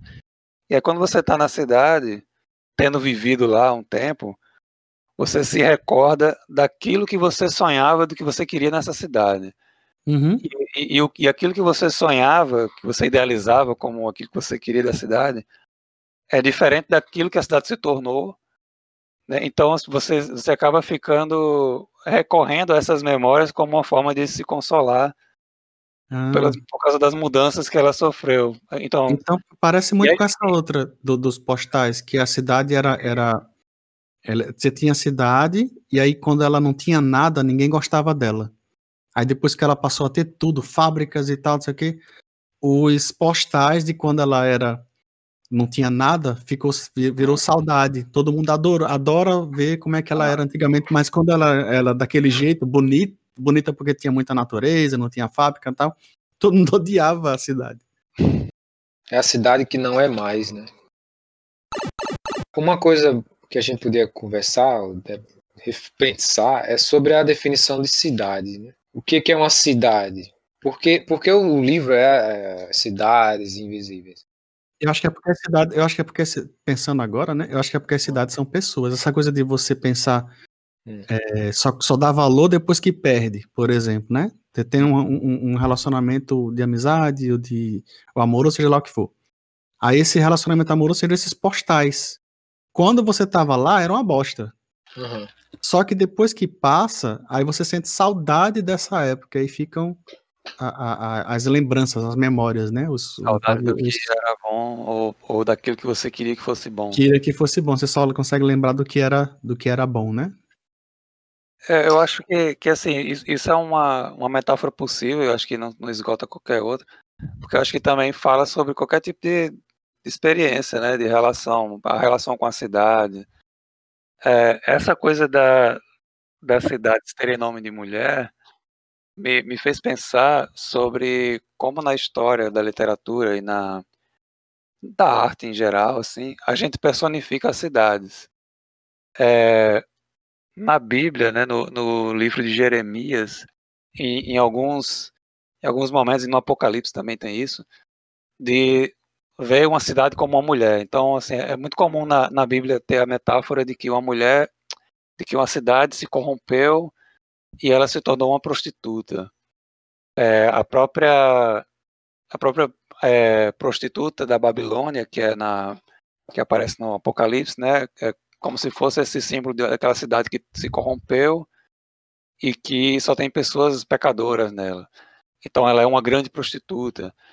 É, Jeremias falava lá, o profeta Jeremias né, falava lá para Israel que é, o povo de Israel estava tão corrupto que Israel era uma, uma grande meretriz.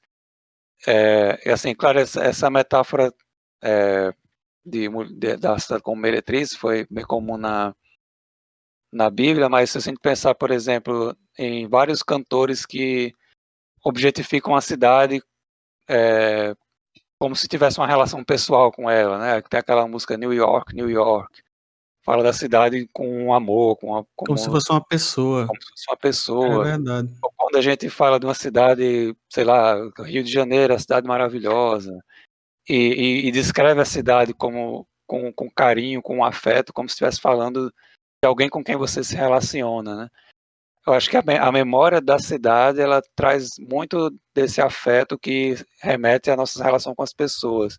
E faz e para você você ter isso, você tem que estar longe, né? Tipo, é, se você sempre viveu na mesma cidade, é mais difícil ter essa sensação de, de, esse saudosismo da sua própria cidade, a não ser em relação ao passado que ele também aborda, né? No, no, no livro, você vai ter saudade de uma cidade que não é mais a que você vive porque ela está no passado. Sim.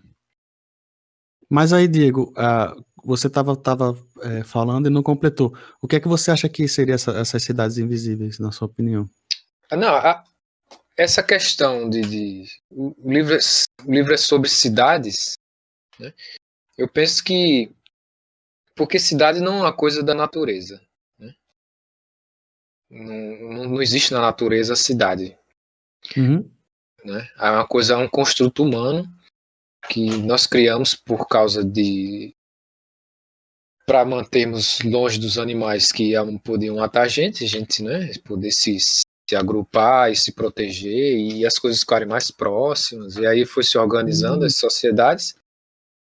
E, e também é sobre pessoas, né?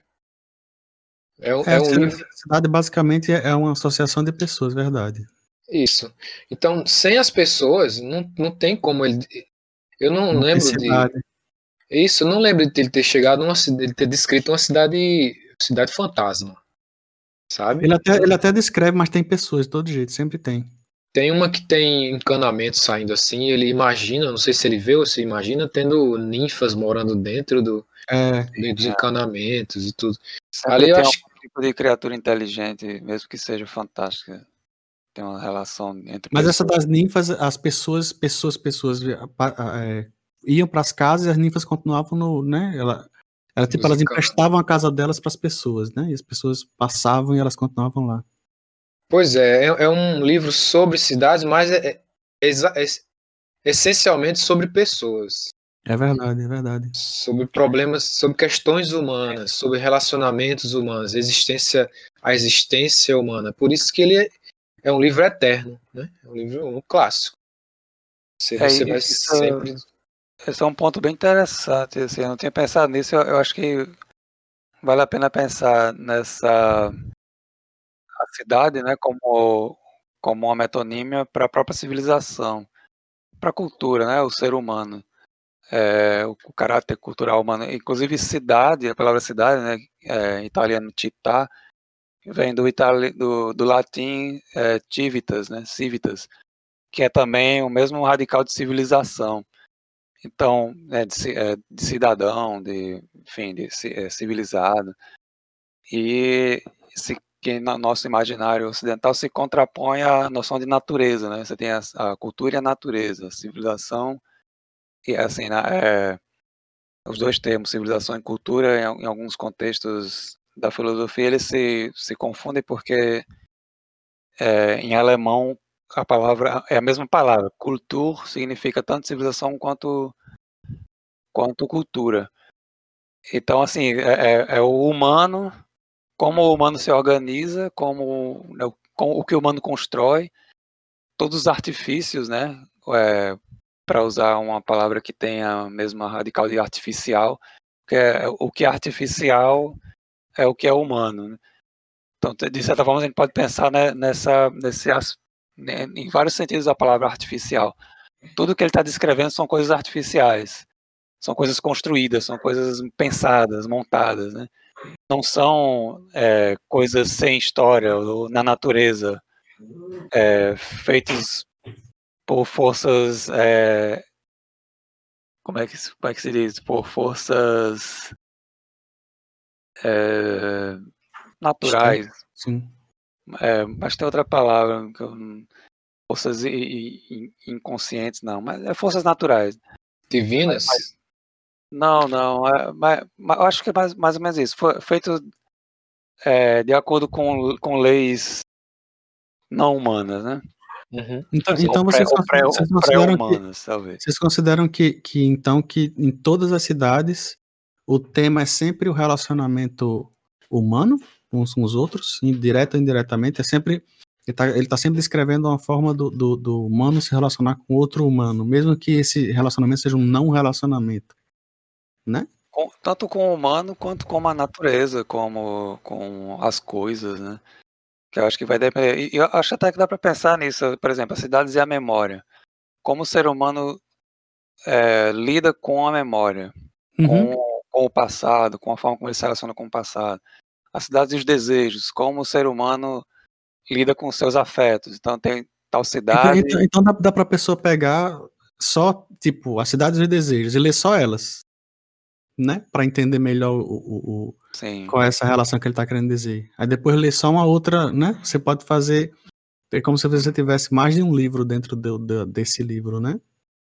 É, acho que ler, sim. Ler em conjunto e ler ele separado para poder entender melhor o que, que ele estava querendo dizer quando falou cidades da memória. Eu sei que as minhas cidades da memória é sempre, tem sempre alguma coisa relacionada a tempo, né? Sim. Tem um que tem um, um pastor lá de ovelhas, acho que é de ovelha, né? e ele tá procurando o pasto dele, acho que ele tá procurando o pasto dele, e ele não encontra mais o pasto, porque o pasto é ali, mas não existe mais. A cidade tomou conta, né? Tomou conta. Não era ali, é ali. Entende? O pasto é aquele, só que não é mais o pasto. Só que é o pasto é, é como aquilo. Como é se a cidade lugar. tivesse crescido mais rápido do que a velocidade do que, que ele, caminha. Que pra... ele caminha, isso, exatamente. Isso aqui era um pasto, agora não estou mais conseguindo achar. Tipo, no, no, no, tempo de vida dele andando com a ovelha, a cidade cresceu, assim, muito rápido, né? É, ele não e conseguiu dá, mais sair de lá. E aí ele dá essa sensação de, de, de, de, de da cidade crescendo rápido demais, né? Você consegue uhum. sentir o que é. Eita, não, mas aqui não tinha nada antes, tipo a UFRN, né? Teve uma época que a gente ficava tirando onda dizendo a UFRN sempre disse que nunca tem dinheiro, mas sempre está construindo uma coisa nova aquele prédio ali. No mês passado não estava lá. E era como se, se o prédio né, tivesse puf, brotado do nada. Realmente, a sensação que a gente é. tinha é que o prédio tinha. Tipo, da noite pro dia ele tinha puf, aparecido é. ali. E aí ele, ele, ele escrevendo isso brilhantemente, né? Ele passa essa mesma sensação. O cara, no caminhar dele, a cidade cresceu. É, no, no, grande escopo das coisas é, é, o que acontece, né? As, coisas, as cidades vão crescendo, mas o nosso olhar ele é, a gente não percebe às vezes. Voltando a essa questão do, do que é a cidade, ele mesmo fala no As Cidades e os Símbolos, no primeiro conto da Cidades e os Símbolos, que ele vai andando para a cidade de. Cadê o nome dela? Tamara. Ele vai andando, ele fala que vai vários dias entre pedras e árvores. Raramente o olhar se fixa em alguma coisa. E, e ele vai andando sobre. Vai vendo natureza. Né? O que ele vê é natureza. Daí ele termina o parágrafo dizendo assim: o resto é mudo e intercambiável. Árvores e pedras são apenas aquilo que são. Hum. Né? O natural é o natural, a não ser que a gente dê significado a elas e a gente transforme em algo que, que seja humano, né? E daí a gente molde uma casa e vira uma e transforma uma, uma cidade. Aí, uhum. aí sim a gente vai ter uma cidade.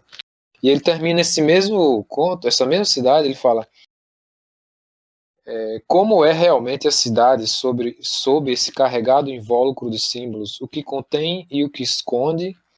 Ao se sair de Tamara é impossível saber. Ao se sair de Tamara é impossível saber. Do lado de fora, A terra estende-se vazia até o horizonte. Abre-se o céu onde correm as nuvens. Nas formas que o ocaso e o vento dão às nuvens, o homem se propõe a reconhecer figuras. Veleiro, mão, elefante. Ele olha as nuvens, vê um, ele vê uma forma e diz: aquilo é um elefante, aquilo é uma mão. A natureza é, sendo significada através do homem, né? tudo através do homem.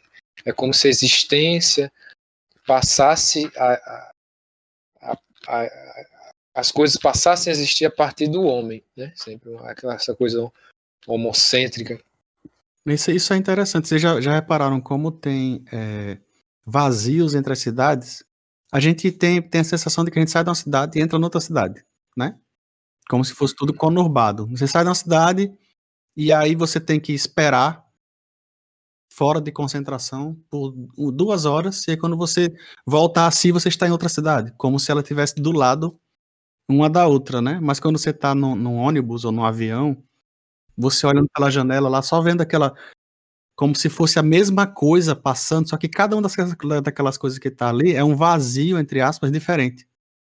São coisas diferentes passando. Uma é, é, é não é a mesma coisa da outra, mas para você é tudo a mesma coisa.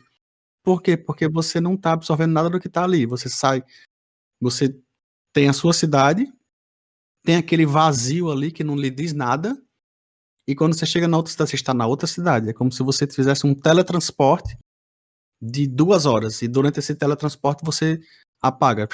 Você não absorve aquele mato que está passando ali na frente. Ou seja, existem cidades e entre elas tem vazio, não tem nada. Na prática do nosso dia a dia, entre uma cidade e outra não tem nada. Entende? São, são, são um monte de nada. É que a natureza ela se tornou é, avessa ao homem. Né? Ela é, é incompatível para o nosso estilo de vida, a natureza. Se, se, você entrar nesse nada, nesse matagal que você está passando agora, nesse momento, você não vai conseguir sobreviver. Uhum. Mas, mas, mas assim, você, inclui, você pode incluir nisso as cidades também. Tem cidades ali que não são nada para você. Vocês Tem cidades com pessoas. Aí, Tô vendo. tá querendo tem... chamar minha atenção. É a gata, né? E, é tem, e tem coisas na própria cidade, Werner, que você vê em todas. Uhum. Se você entrar num shopping e for teleportado num shopping em qualquer lugar do planeta, você vai você não vai saber onde você está. Exatamente. É. Eu falei é. isso pra, pra, na época que eu fui a primeira vez para que eu viajei para fora do país, que eu fui para um shopping. Aí eu voltei relatando exatamente isso. Se você está dentro de um shopping, você está no mesmo lugar no mundo inteiro. Não faz diferença absolutamente nenhuma. Um estacionamento. Agora, num estacionamento de shopping. Porque num shopping você pode, você pode ver as marcas, você pode ler as placas. Você vai, ah, aqui, aqui é francês, eu tô na Não, Bélgica. Sei, mas, mas você vai Agora... ter marcas, vai ter placas, vai ter vitrines, Isso. vai ter comida, vai ter, vai ter é. comida junk food, vai ter. A estrutura é a mesma. Tá ali para lhe atender exatamente do mesmo jeito. É uma, você, você, é tipo é uma perda de cultura que o mundo inteiro tá, tá, tá passando, né? Você chega no. Você vai lá para um, um país árabe, muda os produtos que estão lá, mas a estrutura da loja num, dentro de um shopping é, é a mesma. Sim. É isso, o extremo disso é quando você tem uma franquia de, de supermercado que dentro dele é igual, assim, a mesma, mesmas Sim. cores, o mesmo tipo de caixa, o mesmo tipo de, de estante, é organizado do mesmo jeito, parece que você está em Veneza, sempre em Veneza. Sempre em Veneza. sempre em Veneza. Jamais. Que cidade é essa que eu botei para vocês? Que a gente vai botar para os ouvintes verem também. Que cidade é essa aí? Eu, ah, eu falei aí o nome aí, eu acho que é essa aí. Não, a cidade, essa cidade tem no livro mesmo. Qual? Ah, essa aí não tem, não, eu conheço. Botou botei no... lá. Botei essa cidade eu não vi no livro, não. Pô. Olha essa aí, olha aí, não. Diego. Você acha que é tem, Diego? Não, não tem não, isso aí, pô. Vanderleia. Sim, é tem. essa cidade. Tem essa cidade, né? Essa cidade, essa cidade que o Werner pôs é o do Windows XP. Papel de parede. Não, pô, vocês estão estragando a brincadeira. Essa ah, é, cidade... é dos Teletubbies. Dos Teletubbies. é. Essa cidade é aquela que é, que é no chão, cara, que, é no, que ninguém, o pessoal jura que existe e que tá lá embaixo que consegue ouvir a porta batendo. Mas É, quem tá em cima não vê nada. É, não, ela não é. Não, você dizer que ela é subterrânea é só é de só parte, né? Mas Entende? essa aí não, não tem uma, uma réplica da cidade em cima, não. Não, não, essa não tem, não. Tem? Tem não. Hum, Pode ser que não, mas tem uma que tem. É, tem uma que tem, é porque ele começa a repetir as cidades, né? Ele começa a repetir elementos das, das cidades. Por exemplo, aquela parte em que ele bota que o pessoal na rua olha né, é, uns para os outros de relance e isso vai formando uma figura geométrica, né? Ele usa isso duas vezes em cidades diferentes, né? Hum, interessante. Então eu acho que É. tem uma cidade que é só, que ela só existe lá embaixo. Eu posso estar, minha memória pode estar me traindo fuderoso agora, mas Mas, o, o Werner, você, você não tá errado, não, Werner, porque a, a- todas as cidades que ele fala, é, vai, a gente vai ter que imaginar todas elas e, e nunca vai ser que nem o, o Kublai Khan faz uma cidade, faz um mapa lá da, de todas as cidades e não tem nada a ver com o que o Marco Polo tava na cabeça dele. Quando ele fala do mapa, né? Quando ele está falando do mapa, parece que em alguns momentos a descrição de uma cidade é como se você estivesse vendo um mapa daqueles mapas ilustrados antigos, assim. Uhum. Então, sei lá, você vê, é, tem um mapa de uma cidade, aí tem desenhado uma pessoazinha assim, pé do mapa, como se fosse a pessoa com a roupa típica daquele lugar. Tem um prédio, que é um dos prédios é, principais daquela cidade, desenhado numa escala que não tem nada a ver com a escala do mapa, né? Das distâncias e tal. Então você olha ali, ah, essa, essa cidade aqui tem um prédio gigante, tem uma pessoa gigante, sei lá, tem um, uma bandeira gigante e ela é assim. Então você, você meio que, que usa a estilização do mapa para imaginar como seria ela. Às vezes é como se fosse é, esse tipo de descrição, assim, essa descrição exagerada, né, que ele faz em, alguns pontos. Acho que, que o, Marco Polo comenta nessa hora que não que o mapa que sei lá que aquele mapa não é adequado, que aquilo ali não é não é a realidade do lugar, né? Que o, o- que a cidade não é aquele prédio, uma coisa assim, né? Eu tenho, tenho a impressão de ter tido algum diálogo criticando o mapa do Kublai. E aí isso é interessante porque tipo em Natal mesmo, né? A gente mora em Natal e a, a, a cidade que nós temos como Natal, ela não é a mesma coisa que a cidade que alguém mora na, de quem mora na Zona Leste, por exemplo. Eles têm uma noção do que é Natal completamente diferente da noção que a gente tem, né? É. Então, o, o Kublai acha que é daquele jeito, mas ele nunca foi naquela cidade, né? E aí quem já foi na cidade vai pensar diferente. E quem mora na cidade já pensa de outro jeito e por aí vai. É. É, isso tem muito a ver com a forma como ele descreve algumas cidades, né? Porque tem cidades que, que, elas, que elas só existem na memória, tem outras que só existem na descrição que outras pessoas fazem. Tem outras que só existem quando você está lá, quando você sai, ela não existe mais. Então, é, tu- tudo isso perpassa né, no livro. É um livro que faz muitas autorreferências, bem for lembrar da nossa, da nossa Natal, da nossa memória, né? Da nossa adolescência, quando a gente fazia, sei lá, oitava série, sétima série, as coisas que a gente fazia perto da escola, né? Tipo, se, se tinha um lugar que você comia um lanche e tal, você volta, não existe mais, né? Então fica nesse saudosismo, essa outra cidade que existe, mas existe na sua memória. É, é um exercício interessante. E uma última coisa que eu tenho para falar, antes, antes de. Se vocês ainda tiverem alguma coisa para acrescentar, né, é, o Diego estava falando sobre o não lugar, né? E uma coisa que me chamou a atenção no final, assim, que, que é. que ressoa muito a própria herança literária do, né, daquilo que influenciou Italo Calvino, que ele descreve várias cidades imaginárias, né, de, de outras obras literárias.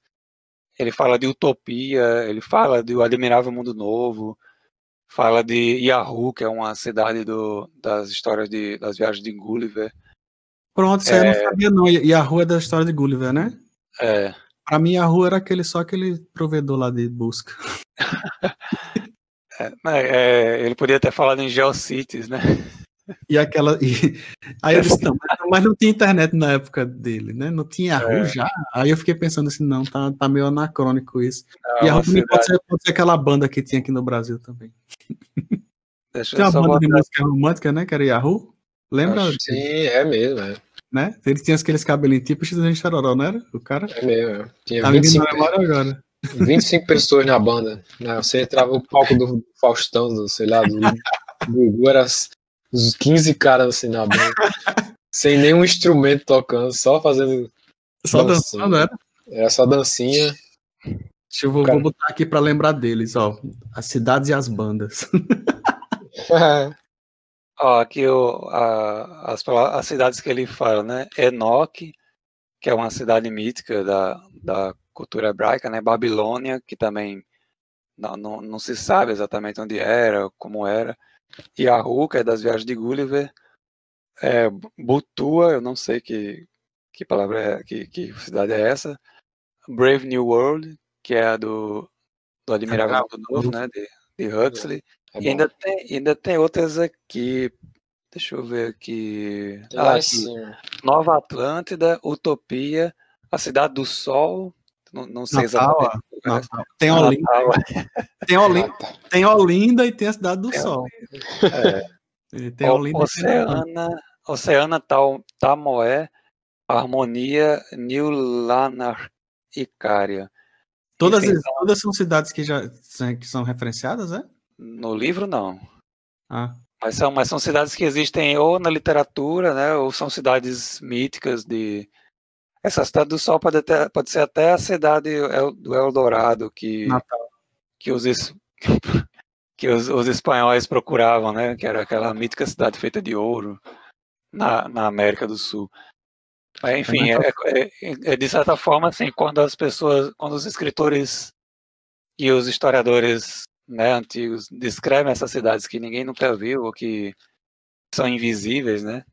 Olha aí, cidades Natal invisíveis. é invisível, Natal é invisível. Essas cidades, essas cidades míticas ou literárias, né? É mais ou menos o que ele está fazendo nesse livro. Ele está criando cidades que, que existem de certa forma, né? E que são convincentes, mesmo sendo absurdas. É, o, o- todos os mundos imaginários, né? Do, do Senhor dos Anéis, da Terra-média, né? Sei lá, qualquer outra aí que vocês imaginem aí. São, são exercícios de, de como construir uma, uma, uma realidade plausível, verossímil, com elementos da vida real, mas que são uma coisa que não existe, né? Mas, mas quando você entra na história, tudo aquilo é vivo, né? Você pode, você consegue se sentir lá, justamente porque são descrições baseadas na vida real, né? Nas relações reais. O ser humano não consegue imaginar uma cidade sem ser do jeito que ele, que ele conhece a cidade, né? Que tem seres que se relacionam, que constroem coisas, que, né? Tipo, se houver um- um- uma comunidade alienígena que se comporta completamente diferente disso, ele não, não é capaz de, de pensar. É igual, tipo, Star Trek, né? Jornada das Estrelas. A pessoa bota um, um negócio em cima da sobrancelha, é um alienígena agora. Ele não é mais um ser humano, não. Ele é um alienígena agora. Tem esse negócio aqui, bota tudo no nariz, eu digo, esse é outro alienígena. Mas não era igual, não, não, ó, esse, esse tem um negócio no nariz. Aí bota umas pontinhas aqui na orelha, e esse aí é outro alienígena, tá vendo como eu sou criativo? Tô sentindo uma alfinetada aí, hein? Estou sentindo uma treta. Mas eu entendo. Anos- anos a- a 60, pô. função. Não, mas, mas até hoje faz sentido. Porque, como a gente sim. falou antes, né? O objetivo de Star Trek ali é fazer uma paródia, não sei se a palavra é paródia, uma analogia, né? Com a sociedade humana, para falar de tratar de É. assuntos humanos, né? Hum. Dando, da- dando um distanciamento, né? Então você não bota um povo lá que é chinês, você bota um alienígena e bota É. para ele interagir com o ser humano, e aí, a- e aí a treta lá é a mesma coisa que teve Estados Unidos e China. Sim. E aí a pessoa que está assistindo não consegue ligar o nome à pessoa, aí, aí se, se despe dos preconceitos e trata aquela questão social de maneira afastada. Né? Pela, você, você criar um alienígena que é um ser humano com, com a borrachinha de, de maquiagem no nariz é uma forma de você. É uma forma mais fácil de criar empatia, né? De sentir empatia pelo personagem. Isso, Porque você exatamente. tá, você tá vendo que ele é humano, de qualquer forma. Ele pode ser azul, verde, ter a testa cheia de pontas, mas ele é humano. É, e aí ela, Star Trek extravasa uma ou outra vez, né? Bota uma criatura que tem uma forma diferente para você quebrar aquele, essa, essa ideia, né? Mas no geral, os alienígenas são humanos e eles têm federação, eles têm militares, eles têm, eles têm todo, todo o esqueminha que a gente tá acostumado, né? Esse bicho aqui parece um lagarto, mas ele é inteligente, né? E aí essas cidades invisíveis vão nessa mesma lógica. Você não consegue imaginar cidades, né? E nem foi o objetivo da obra, mas você não consegue imaginar, imaginar Na verdade até foi, né? Imaginar uma cidade sem comparar com o que você já conhece. Que é o que Marco Polo diz, né? Eu sempre vou comparar com Veneza porque eu não consigo. Eu preciso ter algum, algum referencial. Então, se o ser humano for para um, conhecer uma, uma civilização fora do planeta, ele vai dizer, como a gente estava comentando antes, né? Isso aqui são as casas dele, isso aqui são as ruas, isso aqui. Só que o, o, a ideia do que é casa, do que é rua para o alienígena, né? Não vai ser a ideia do que é casa e que é rua para o ser humano. Então ele vai ter uma interpretação errada do que é. Eles podem nem ter noção de casa, de rua. Exato. É para eles, ah, não, aqui é a rua onde eles transportam o, o, as coisas deles. E no, no final, para os alienígenas, nem é aquilo ali que ele nem, nem tem aquela, aquela relevância, aquela importância. É só uma maneira que as coisas são para eles lá. É. Né? Eles tipo, não vão amar uma rua porque tem um bar. Sei lá, vocês estão entendendo o que eu quero dizer, né? A gente não consegue, por mais que a gente exercite, eu estou tentando fazer um exercício aqui de, de, de, reflexão sobre isso e não consigo pensar em nada que, não, que eu não compare com o que eu já tenho. É. Tem uma história de um, de um antropólogo. Eu, eu, eu, vi, eu vi a história contada pelo antropólogo, mas eu acho que era, que era de um missionário, era de um padre. Sei lá, não, não lembro assim. A, a situação era que tinha um ocidental, acho que é um brasileiro, né, do, da cultura urbana, né, tal, que foi é, para visitou uma aldeia indígena e fez um trabalho lá, tal. E ele deu de presente para um índio um, um relógio de pulso que ele tinha. Quer dizer, eu, o, o indígena olhou assim e perguntou o que era, sei lá, conversou, aí ele deu o relógio pro, pro cara. Aí ele foi, foi embora tal. Outra, outra vez ele, ele voltou e perguntou, ei, cadê o relógio? Aí ele, não, tá ali em cima da árvore. O, o cara tinha pendurado no galho de uma árvore, lá no topo da árvore. Tá ali, ó. Aí ele ficou pensando assim, sobre por que, que ele botou o relógio lá em cima, né? Qual é a lógica para ele? E o indígena ficava dizendo lá, ah, olha como ficou bonito, ó, ele brilha. Aí ele ficou pensando, é, ele colocou o relógio que era para ser colocado no pulso em cima da árvore. Mas pensando bem, ele me deu um arco de presente e eu pendurei na parede da minha casa. Pois é.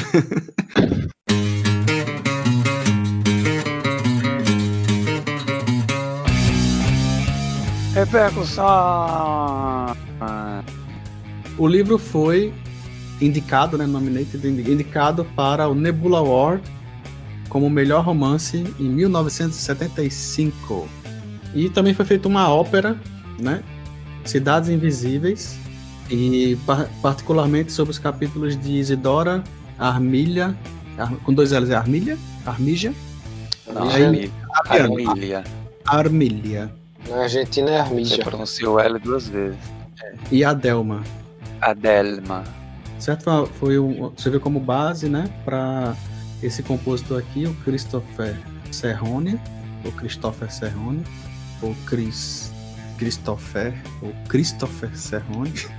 Eu não sei qual é a nacionalidade dele. E eu você, tem que, você tem que mostrar aí escrito para eu poder dizer como é. não, você não sabe de onde é? Não adianta. Vai que eu sei. Aí pronto, teve isso aqui, recebeu um prêmio, foi, foi nomeado também para indicado, né? Para um prêmio, foi finalista na em 2014 ao prêmio Pulitzer da música. É, deixa eu só comentar uma coisa, é interessante essa é, essa questão da adaptação, né? Como você tinha falado, né? Não tem como adaptar a obra uhum. da maneira como ela é ou a história que ela conta para outra mídia, né? Então eles, eles não eles não fizeram exatamente na ópera o, a adaptação do, do livro, né? Pegaram três cidades e deixaram todas as outras de fora, né? Quer dizer, deve, deve ter ficado totalmente diferente a proposta do. É, mas do... falar em proposta, eu achei interessante ler a proposta aqui, ó. É, nessa específica produção, né? Neste é, Insight, né? Específica produção num determinado lugar, dirigida por Yuval Sharon, ou seja, acho que teve a, a, ópera e depois esse cara fez essa, essa outra, né? É, os performers, né, incluindo sete músicos, oito cantores e oito dançarinos, é, são localizadas em partes diferentes de uma estação de trem, enquanto a estação permanece aberta e operando normalmente. a, a performance poderia ser escutada, né, pôde ser escutada por mais ou menos 200, 200 pessoas, né? Audience members são pessoas que estão ouvindo, né? É, é, usando headphones sem fio, né? E eles eram permitidos se mover pela estação de trem à vontade. O, a gravação do áudio da ópera foi liberado em 2014. E aí essa obra foi indicada para o prêmio Pulitzer. Ou seja, era, era, um, era uma. Como é que chama? Intervenção, né? Numa estação de trem. Sim. E a última repercussão, que vai ser um dos nossos próximos episódios, que uh, serviu de inspiração para o jogo Braid. Mais detalhes no episódio do Braid. Você só vai saber se, você, se você ouvir. Se ouvir. Se você quiser. pois é, caros ouvintes, vamos ficando por aqui. Né? Você Obrigado por visitar essa cidade chamada Mitose Neural. Nós que habitamos aqui agradecemos sua visita. Cidades e os podcasts, um. Isso. E onde quer que você vá, né, se você encontrar Kublai Khan por aí, diga para ele o que você viu aqui, o que você ouviu. O que você ouviu, né? Porque ver você não viu nada. Aqui é uma cidade invisível mesmo. Aqui só é, é só áudio. A cidade é audível, essa. A cidade é audível. E nos vemos na próxima mitose neural. Tchau. Tchau. Tchau, Diga- gente. Diga tchau, Diego. Tchau, Diego.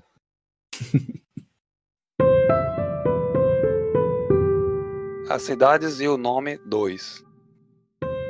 Deuses de duas espécies protegem a cidade de Leandra.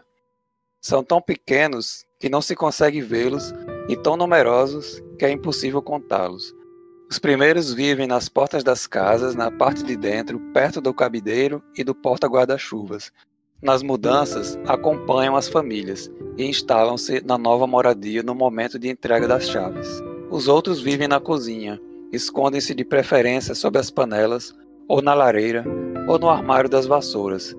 Fazem parte da casa e, quando a família que habitava ali vai embora, permanecem com os novos inquilinos. Talvez já estivessem ali antes da existência da casa, no meio do mato do terreno, escondidos numa lata enferrujada. Se a casa é demolida e em seu lugar se constrói um prédio para 50 famílias, multiplicam-se e ocupam a cozinha de igual número de apartamentos. Para distingui-los, chamaremos os primeiros de penates e os segundos de lares. Dentro de uma casa, não se pode dizer que os lares estejam sempre com os lares e os penates com os penates. Frequentam-se, passeiam juntos nas cornijas de estuque. Werner, o que é estuque? não. De novo, isso não. Frequentam-se, passeiam juntos nas cornijas de estuque, nos tubos do termosifão, comentam os fatos da família, discutem com facilidade, mas também podem se dar bem por anos. Ao vê-los reunidos, não se distingue qual é um e qual é o outro. Os lares vivem, os lares viram passar por suas casas penates das mais variadas proveniências e costumes. Aos penates, cabe disputar aos cotovelos um lugar ao lado dos formalíssimos lares de ilustres palácios decadentes. Desculpa. Ele se Ou com os lares. Não, sou, sou, é, Eu sei. tava a rota.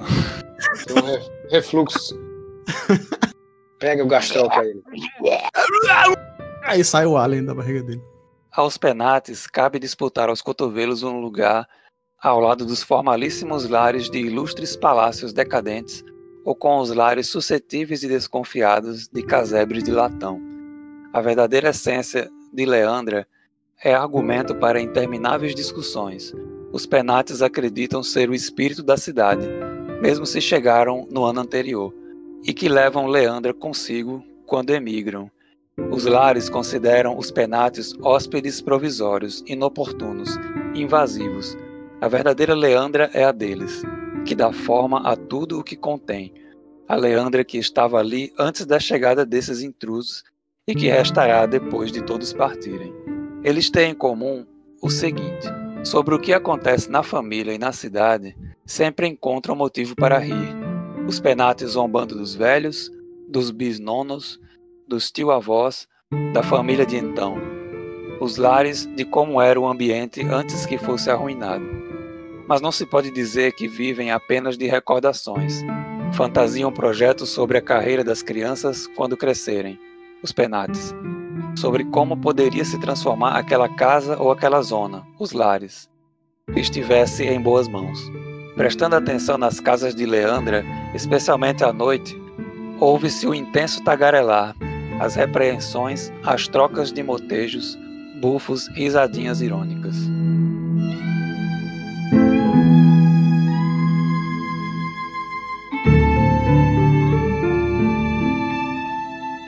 Eu achei bem, bem, bem legal assim, assim. Primeiro me chamou a atenção a, o aspecto folclórico, assim, né? Mais mitológico, porque é uma é um dos mais, mais fantásticos, assim. Tem, tem criaturas fantásticas, né? Tem esses.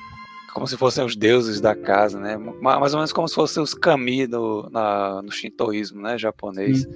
Me lembrou também tipo, um, choque geracional, como se fosse como se um, um, é. fosse, um deles fosse mais. Um povo desse fosse mais velho e o outro fosse mais Sim. novo. Mas aí dá para você pensar assim, na, na dinâmica de uma cidade, né? Da história de uma cidade que recebem imigrantes, né? Esses imigrantes trazem suas crenças, a sua forma de se organizar. Uhum. E aí isso entra em choque com a forma da que os, os nativos, né, aqueles que moravam antes, é, vivem, né, ou, ou, se organizam. É, então dá para pensar muito nessa coisa, nesses lares e penates como se fossem o, o espírito de, de cada povo, né? E, e o que que e o que que uma uma, fam uma família. O que é que quando, quando uma família constrói um estilo de vida em um, em um local, né? Você tem um, ali um clã ou uma comunidade, e essa comunidade sai dali e vai para outro lugar e constrói um outro local para viver. E é como se eles continuassem sendo a mesma sociedade, a mesma comunidade. Quer dizer, eles são a mesma comunidade que, que viviam lá, né? Então eles podem considerar que ali existe um espírito comunitário que é o mesmo, e aí você tem a cidade se desloca para outro local. Mas aqueles que ficarem vão considerar que a cidade ainda continua ali, né? As dinâmicas é, históricas dos intercâmbios. É, o que é isso aí? A cornija? É, é uma tucumba. É. Cornija tá, de Stuck. Tá com é, é um roda-teto. É um regozijo. É um roda-teto. Ele acha que a gente é inteligente. É. Ai, Tiago, esse conto aí, vou, vou te contar, bicho. Foi o que eu menos gostei. Ai, cara, puta merda, que conto chato, mano. Eu tentei ler umas cinco vezes, bicho, e não consegui. Foi o melhor, o melhor de tudo. Vou botar isso pra brigar, vamos. Não, eu, eu achei esse, esse, interessante, porque parece realmente um. Eu entendi como um choque geracional, mas agora que o Thiago falou, parece realmente um ah. choque de culturas diferentes, né? Um povo e outro povo. Hum. É. Eu prefiro achar que é um choque geracional ainda. Vou ler de novo depois pra ver. E você, pode, ouvinte, leia e diga o que você acha. Não, lê, senão vai ser chato. Bom, tá aí, assim, é, a recomendação para todo mundo escutar, escutar, ó, escutar todos os podcasts do Mitose. É uma recomendação para vocês lerem o livro As Cidades Invisíveis, do Ítalo Calvino. É, tem tem e-book, tem mais de uma edição em português, né? Você lê italiano, lê italiano também, pode comprar, é mais caro. Vai, vai lá. Mas, mas é um livro muito bom, né? Rende muitas conversas interessantes. Essa aqui é, é um décimo da conversa que a gente poderia ter se não tivesse o limite do tempo. E é isso.